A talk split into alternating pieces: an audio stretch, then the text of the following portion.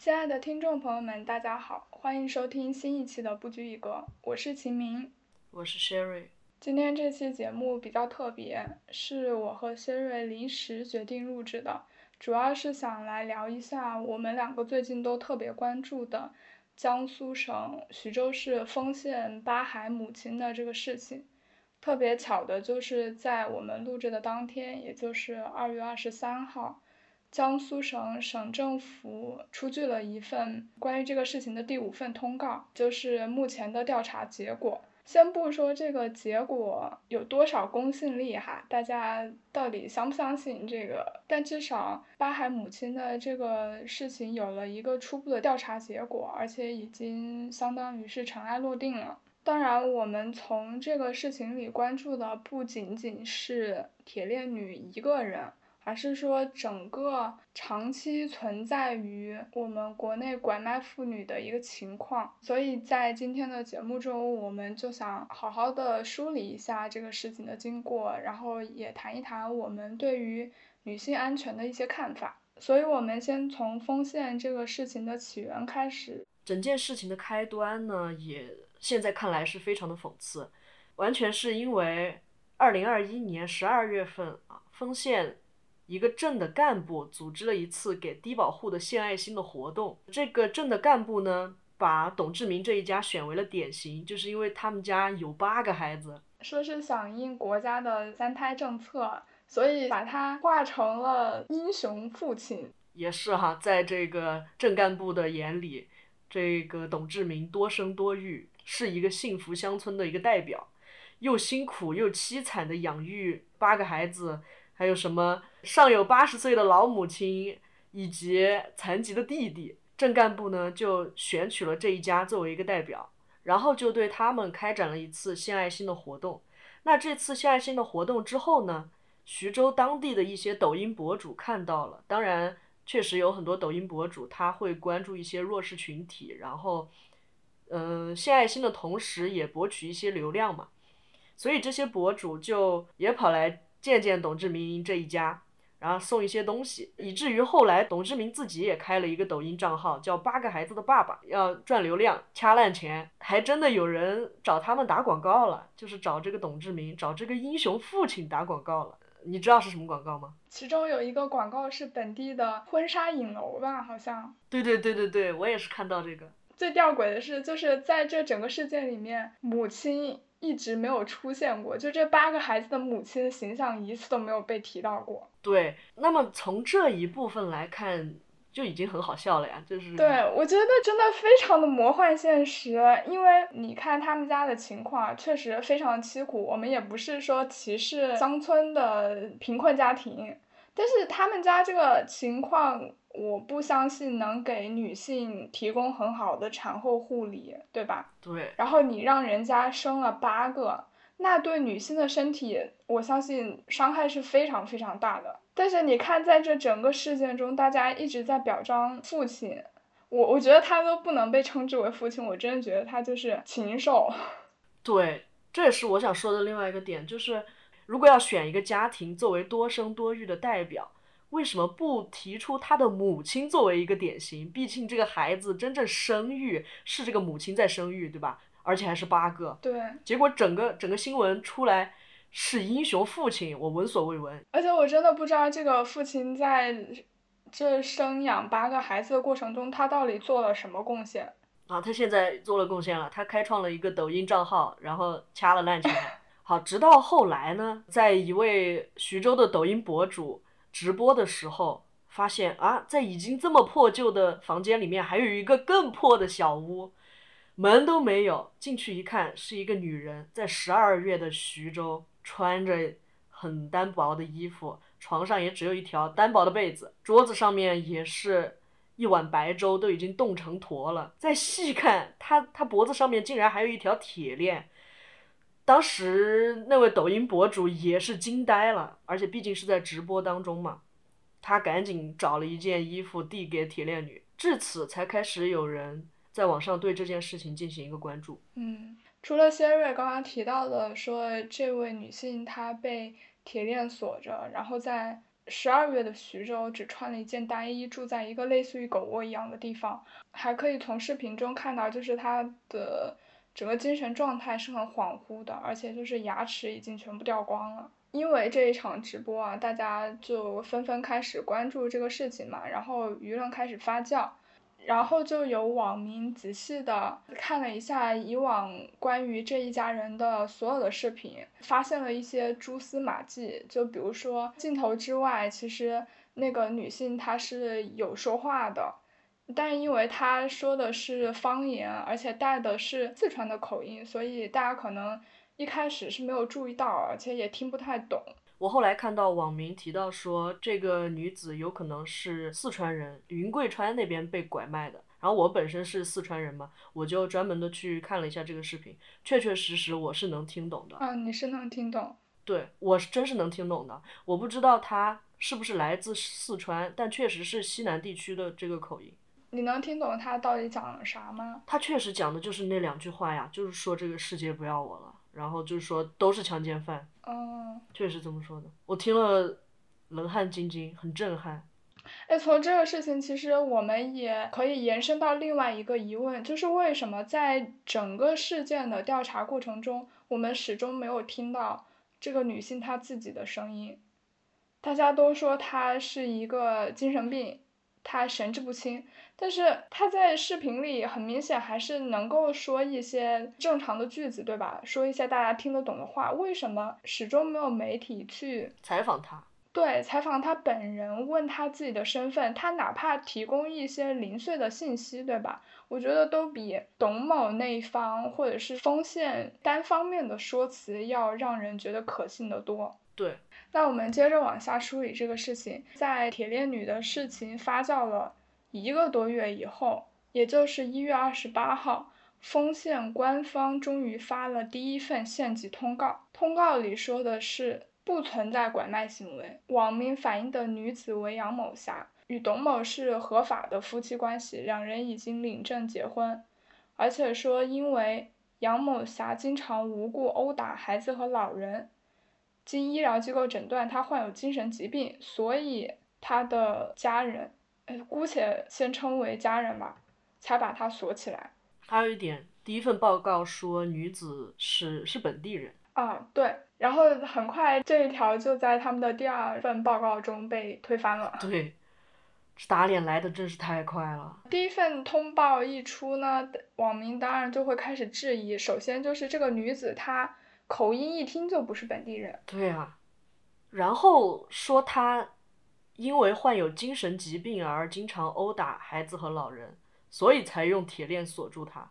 我觉得这一点也是。这个逻辑真的是让人啼笑皆非。对我这听了翻个大大的白眼。正常的人都会觉得说他是遭受了什么暴力的对待，让他做出了一些反抗行为。这种反抗行为被他们用。精神疾病来搪塞，然后给他锁起来。人家有精神疾病，你就可以这样对待他吗？而且根据这个报道说的是，两个人也是结了婚的，对吧？难道不是很明显的虐待吗？而且这里面还有一个问题就是。如果这个女性她已经精神失常了，她没有自己的行为判断能力了，那之后她生育的那些孩子，你你怎么确定是在她自愿的情况下生育的？这个里面到底存不存在婚内强奸？这就是另外一个问题了，因为国内现在还没有关于因为婚内强奸而判刑的法律条款。哦，那我们继续往下看，在第一份报道出来了之后，其实很多网友是存在和我们一样的疑惑的，这也是为什么后面逼迫着丰县又发布了第二份通报。第二份通报的时间是在一月三十号，也就是两天之后。但是这个第二份通报就更有意思了，首先就是他推翻了第一条里面说的。铁链女从本地人变成了董志明的父亲董某从路边捡的。然后通报里说，二零二零年十一月份，公安机关就在数据库里面对比查询了女性的数据，没有发现她的身份。说明什么？说明她那个时候就没有户籍。对。那没有户籍是如何申请登记结婚的？对，而且给她本人还弄了一份户籍，也不知道这户籍到底是怎么弄来的。对，报告里面还提到说，董某和杨某生了一孩、二孩之后，镇计生部门就给他们进行了节育措施，但是因为身体失效了，所以后面又生了六个孩子。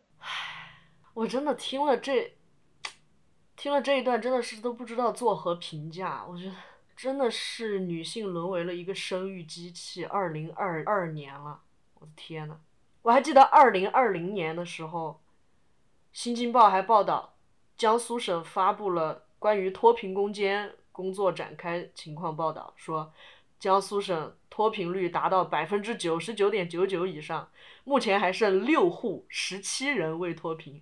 这个报道我印象很深刻，当时我觉得江苏是全国最富裕的地方。所以说，在我们国家最发达、最富裕的地区之一，竟然还出现了这样的事情，我觉得我们就更加应该愤怒了。对。然后这份通报因为是在年前，后来大家就过了个年嘛，我觉得这里其实也要感谢很多网友，因为这件事情经历了一个春节。然后还有前段时间的那个冬奥会，这个事情热度都还没有下去，说明网友对于这件事情真的是出离的愤怒，必须要求得到一个满意的答案。唉，其实对我来说，我一开始是完全不知道这件事的，而且我们本来在国外的话，消息就挺滞后的嘛，我就是在过年之后才看到好多人都在发这个事情，我才点进去看，然后。看到这么令人震惊的新闻事件，然后过年之后，在二月七号，丰县又发布了第三份通告，因为大家都还是很愤怒嘛。在第三份通报当中，出现了一个新的角色，叫做小花梅。这份通告说呢，之前提到的杨某霞，也就是铁链女，她的真实身份可能是云南省扶贡县亚古村的一个叫做小花梅的人。而且通报里也称可能是存在拐卖行为，然后经过 DNA 对比，八个孩子与董志明还有小花梅符合生物学的亲子关系。紧接着三天之后，二月十号，徐州市发布了第四份通告，在这个通告里，徐州官方称通过 DNA 对比进一步确定了杨某霞就是小花梅。董志明涉嫌非法拘禁，还有几个相关的人涉嫌拐卖妇女罪，已经被刑事拘留了。但是事情究竟是不是这样的呢？广大网友都觉得疑点还是很多。呃，因为从照片上面来看呢，铁链女好像更像四川一位叫李莹的失踪少女。呃，因为这件事情真的疑点太多了，也有一些网友自发的到当地进行了调查。比如说，二月十二号就有两位女性网友前往丰县，想要解救铁链女，但是在半路上被人袭击，手机被抢，而且被派出所拘留，罪名是寻衅滋事。在前两天，他们俩是被放出来了，我有看到他们的报告，他们还是平安的，反正。对，是反正平安回来了，但是中间其实也经历了很多很骇人听闻的事情吧，我只能说。同时还有几名记者实地去了亚古村进行了走访，采访了村干部啊，还有什么舅舅、堂弟、表弟、邻居啊，包括童年玩伴，多位相相关人物都没有办法认定照片和视频中的铁链女就是小花梅。然后二月十五号。在微博上有一名前调查记者邓飞提出了一些质疑，其中有一条新的证据就是董志明和杨庆霞的结婚证，还有大儿子的出生日期，很多时间都是对不上的。因为结婚证上显示的那位女性出生的年份是一九六九年，但是视频当中的铁链女真的看起来不像是五十二岁的人，尤其是在这样艰苦的条件下。他的结婚日期跟大儿子的出生日期其实也不太对得上，因为那个大儿子是，实际上邓飞爆出大儿子登记的出生日期是一九九七年，但是官方通报中董志明的父亲称捡到铁链女的时间是一九九八年，所以是先生了儿子后捡到媳妇儿。总之就是第四份通告出来之后，还是疑点重重。正逢冬奥会了，然后我记得我当时上网的时候，媒体铺天盖地的就是谷爱凌，但这个事情的热度依旧没有没有降下去，依旧没有下来。对，说明了什么？说明了民众的愤怒就是可以扛过资本。当然也这里也不是说谷爱凌的曝光是资本操作的缘故，我们并没有这个意思。对我们，我们不是这个意思，只是单纯的想表达一下，在哪都能看到谷爱凌。我真的已经看烦了。那么这四份通告都出来之后，再加上邓飞提供的证据，网友们就提出了非常大的疑问：结婚照片当中的这个杨某霞，到底是小花梅呢，还是铁链女呢，或者都不是呢？这四份通告依然没有解决网友们心中的疑惑，大家还在持续关注这个事情，而且热度一直在上升。所以才有了江苏省出面成立调查组，并且有了今天刚刚出炉的调查结果。我觉得事情走到这里，其实跟网民大量的关注肯定是密不可分的。今天看到结果的时候，虽然我还是不太满意啊，但是，嗯，这确实是我第一次觉得在网络上发声是起到了一点作用的。因为在这件事之前呢，我们。也经常能在网络上看到一些违法犯罪的事件，但是好像关注只是短暂的，很多事情就这么不了了之了。但是这件事情在网民坚持的发生之下，能够有了一个还算清晰的结果吧，这一定程度上鼓励了很多人。虽然我们在网络上发声的力量是很微小的，但是聚集起来的话。还是能够帮助正义得到伸张，一些事情总归是能滴水石穿的。对的。那么整件事情发展到这里，我觉得真的最该感谢的就是网友们的发声和坚持不懈的调查。有一些人他他能够动用手上的一些资源，或者是嗯有一些门门路，或者有机会能够实地的去做一些调查，但是更多的网友还是。在屏幕这边焦急的等待一个结果，但我们我们也没有，就是让这件事情听之任之，对吧？其实我们在这里不是说鼓吹大家每次遇到什么愤怒的事情就要到网上去挑起冲突或者是挑起对立，只是说我觉得公共资源不应该是被全部用来去关注什么明星出轨啊，就是那种娱乐事件。在网络如此发达，然后信息获取如此便捷的现代社会，我觉得是应该要拿来去做一些更有意义的事情的。对，像比如说这次事件，我们就利用网络督促也监督对这件事情展开调查，对吧？说到这里，其实我还有一个很愤怒的点，就是我从前面的三份通报里面。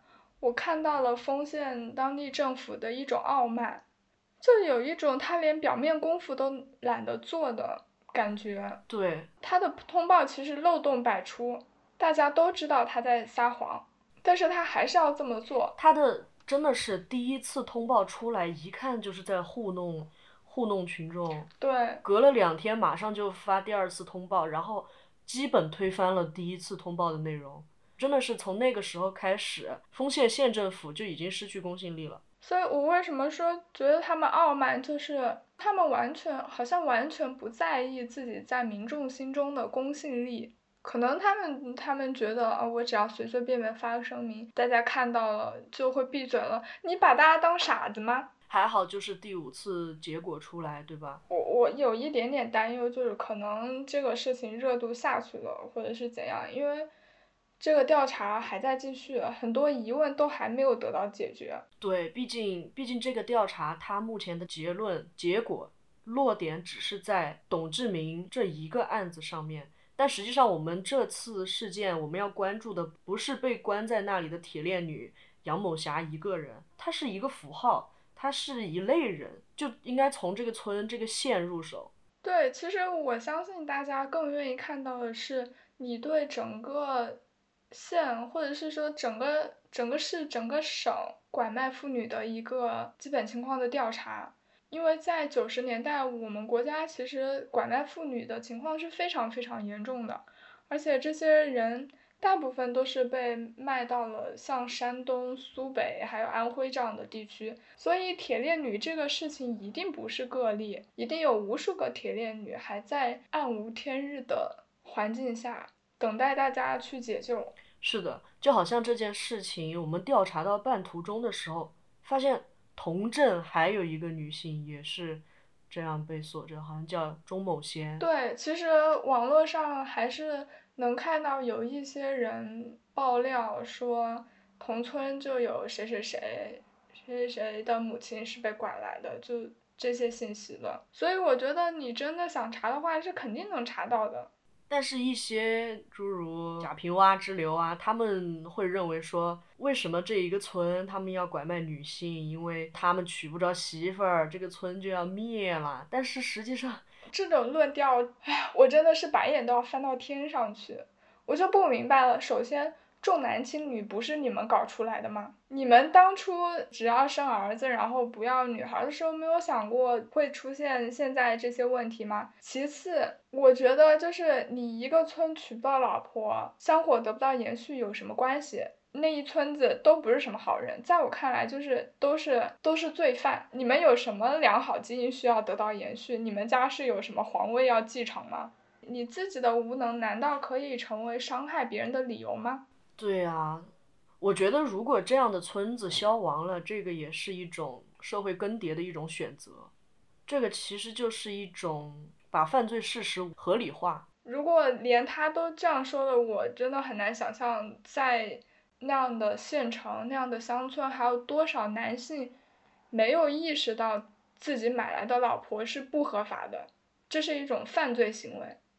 就是为什么我们要这么关注拐卖妇女这个事情？我们对此这么的愤怒，就是因为我们并不是这个事情的旁观者。我们每一个人现在还能完好的坐在这里，只是因为我们运气比较好，我们没有成为杨某霞或者没有成为小花梅，是他们代替我们被铁链锁在了那里。不发生这件事情，就会落在自己的头上。真的只是我们的幸运，就像现在很多网友说的，嗯，我们要减少一些对谷爱凌的关注，要多把关注放在铁链女她们身上，因为我们离铁链女的距离更近，只是一个闷棍的距离。谁也不知道这一棍子什么时候会敲在你的身上，有可能只是我们的一一次对陌生人的帮助。很少有能能够成为像谷爱凌那样的人，当然她她非常的优秀，她确实是我们所有女性的楷模。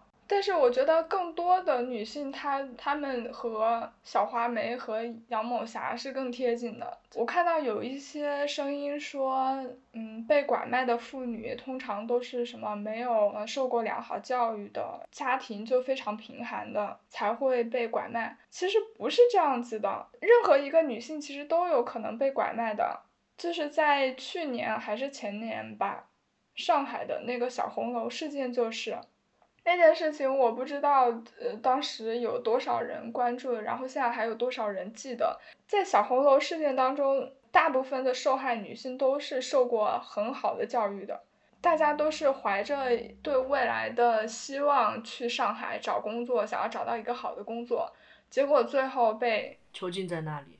所以说，被拐卖、被伤害的不仅仅是那些穷困地区的妇女，是所有的女性。对，如果我们不发声，就有可能是我们。我这里念一段来自阿列克谢耶维奇的《二手时间》这一本书里的一段话：母狮从羚羊中选择了牺牲品，把它吃掉。其余的羚羊看了母狮一眼，继续低头吃草。母狮就按照顺序一只一只的挑选羚羊。每当母狮子推倒一只牺牲品时，剩下的羚羊都松了一口气。不是我，不是我，我还可以活下去。如果有一天真的轮到你头上了，其他的看客都在庆幸说不是我，不是我，我相信你一定会感到非常绝望的，也会感到这个世界抛弃抛弃自己了。对。还有就是，每当遇到这样的事情，我们都会发现，我们讨论的热度其实是在被压着的，是其实。有的很多事件，明明讨论的热度啊、浏览量没有我们在讨论的这件事情高，但是他们被推上了热搜。尤其是现在的媒体，它追逐流量，但是不要忘记，我们是人民当家作主的国家，好吧？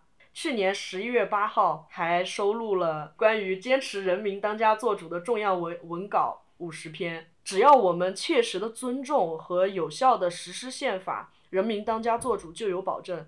那现在的情况是，地方不做事，中央做不好呀。我们从这一件事情上面，我都很害怕，就是说，大家逐渐逐渐对政府失去了失去了信心，这真的是一件非常可怕的事情。所以，真的是希望各级政府都都落实好，真正看清楚人民想要的到底是什么，对吧？比如说丰县，它出来的通告一次次的被推翻。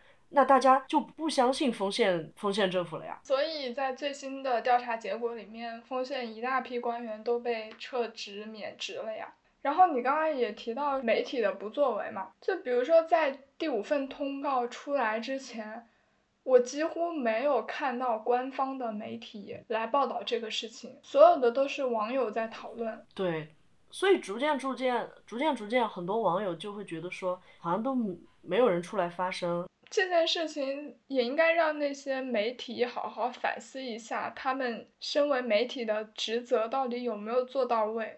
实际上，通过这件事情，我们了解到，与我们距离更近的是底层的贫苦的大众，而不是更精英化的人群。你媒体应该是为底层人民发声的。我这里列举之前的一些调查记者们他们经历的一些事情。他们当时所报道的事情，在我们现在看来，真的是要非常感谢他们。但是他们为了做报道，真的是把自己放在一个很危险的位置。一位是李翔，他揭露了地沟油这个黑幕，但是他在二零一一年被人捅了十几刀，倒在了自己工作单位家属院的大门前。第二个就是首个曝光三鹿奶粉的记者。三鹿集团倒了，是因为他的一篇甘肃十四名婴儿疑似喝三鹿奶粉导致肾病的点名报道所引来的质量问责风暴。他说出事实的时候，一整个晚上都没有睡好，因为。他实际上不是报道肾病婴儿的第一个记者，此前有很多媒体都有过报道，但是每次说到他们喝的奶粉企业的时候，说的都是某企业，所以他认为报道了这件事情过后是满怀悲伤的，包括对于一个知名企业的社会责任感缺失，也包括对于国内企业传媒关系上的弱智，也对于媒体社会良心的失落。其实，关于拐卖妇女，在八八年的时候就已经有记者写过相关的报告文学了。嗯，也推荐大家可以去读一读。是一名叫做唐冬梅的记者在徐州日报工作的时候撰写的一篇四万字的调查报告文学，标题是《黑色漩涡：徐州特大拐卖妇女案纪实》。然后这篇文章当年是发表在了江苏省作协的《雨花》杂志上面。我们把话题回到拐卖妇女儿童这件事情上来看的话，其实真正难以走入呃乡镇去做调查。如果想要了解现状的话，其实真的是看那个《盲山》这部电影就可以看到，是整个村的人他都会来阻止你进行调查。所以真的是很难进行下去，以至于说这个村里的人，他可能到了镇上，到了市上做了官，他仍然会对这个村进行包庇，就是意识不到的这个村本来的问题。其实这是一个结构性的问题嘛，但是我们不指望说你通过这一件事情，然后短短的一个月、两个月的时间就能把这个问题彻底的解决掉。我们只是希望能够由这件事情作为出发点，去慢慢的，你想新冠我们国家都能清零，那拐卖妇女这个事情难道就不可以吗？而且我在网上看到有说，九十年代的时候是拐卖妇女的高发期，但其实，在最近几年的话，此类事情已经很少很很少了。所以，我们对一个曾经历史遗留下来的问题。我们如果都没有一个交代的话，那你怎么样让我对未来有信心呢？而且我觉得这件事情一出，其实不光是对我们这种女性的震撼很大哈，我相信对很多父母也一定是一颗重磅炸弹。对，但实际上像我们这一代的父母，对我们的教育就已经很小心了嘛，因为是我们出生于九十年代嘛，对吧？经常会跟我们说小心谨慎。即使你一个人走在外面，即使有人想让你帮忙，你也尽量再找一个男性陪着你一起，生怕被拐卖了。其实像我爸妈，真的在我小时候就非常非常强调安全的问题。我以前可能会觉得他们真的有时候担心的太过了，但现在我特别的能理解他们。就是我小时候，他们从来不让我跟男性单独待在一个空间里面。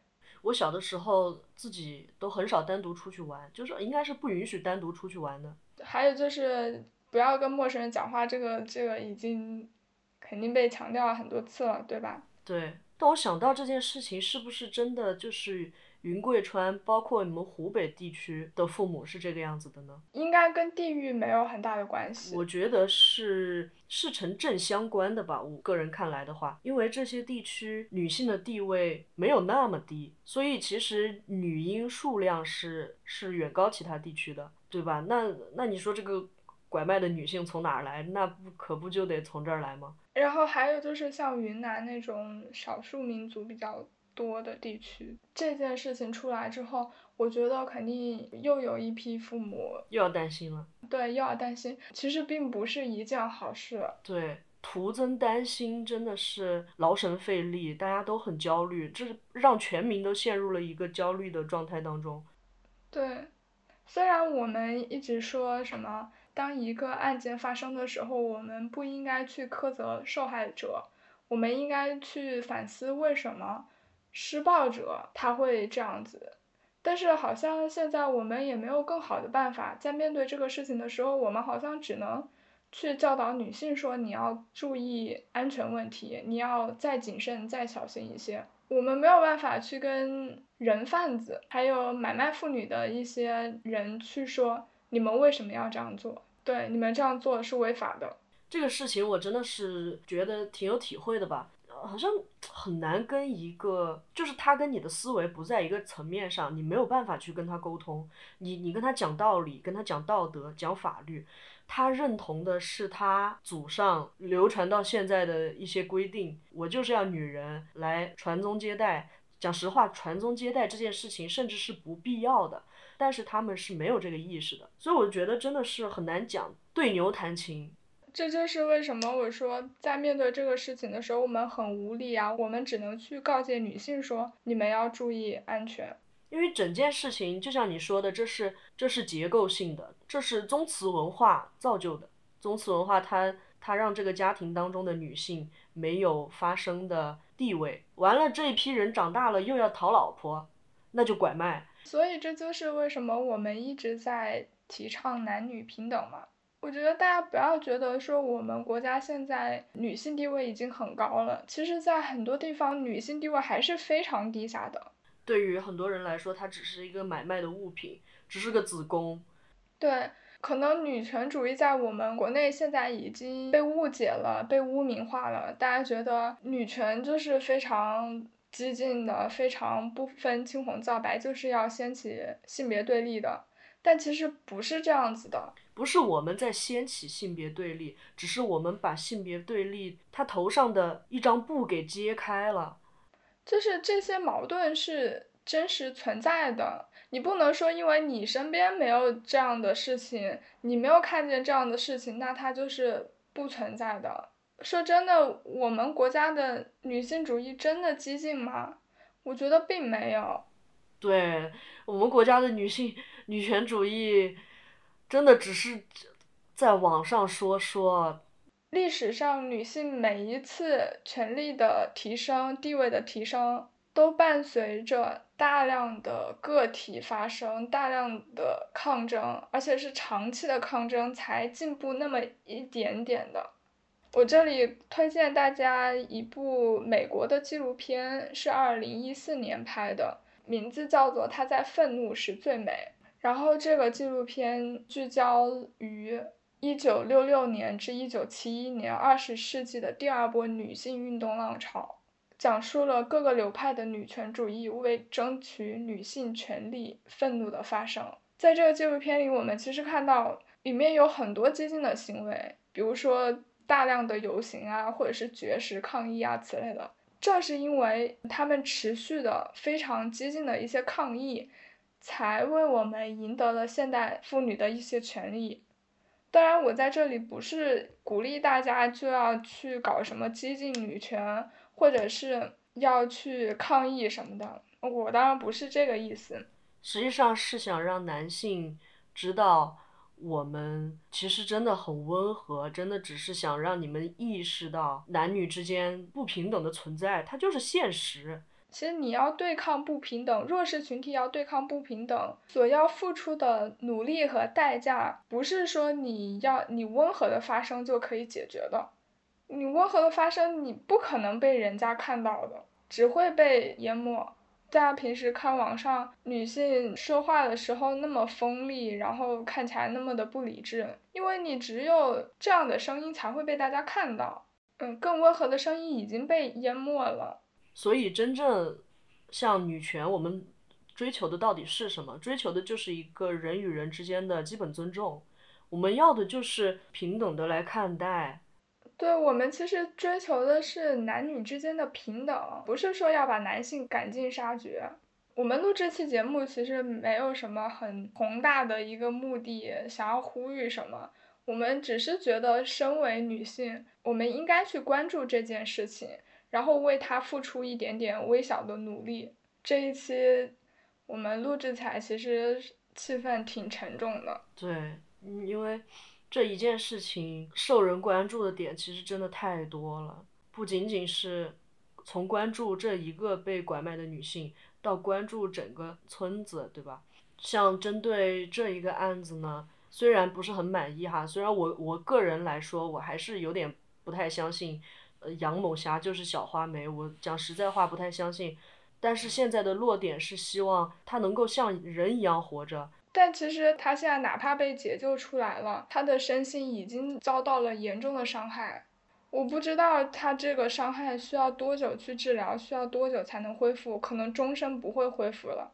所以我们希望整个地区的拐卖妇女的情况都能得到调查，那些千千万万被拐卖的妇女都能够得到解救。而且我也不希望再听到什么存在即合理这样的话，有些东西。存在即合理这句话的意思是有因有果，但是这个果它不一定是正确的，所以真的不要再用存在即合理这句话来搪塞了。像贾平凹他说的那种话，真的就是在给罪犯找理由。在节目的最后，非常感谢能够听到这里的听众，谢谢你们对这个事情的关注。那我们就下期再见吧，拜拜，拜拜。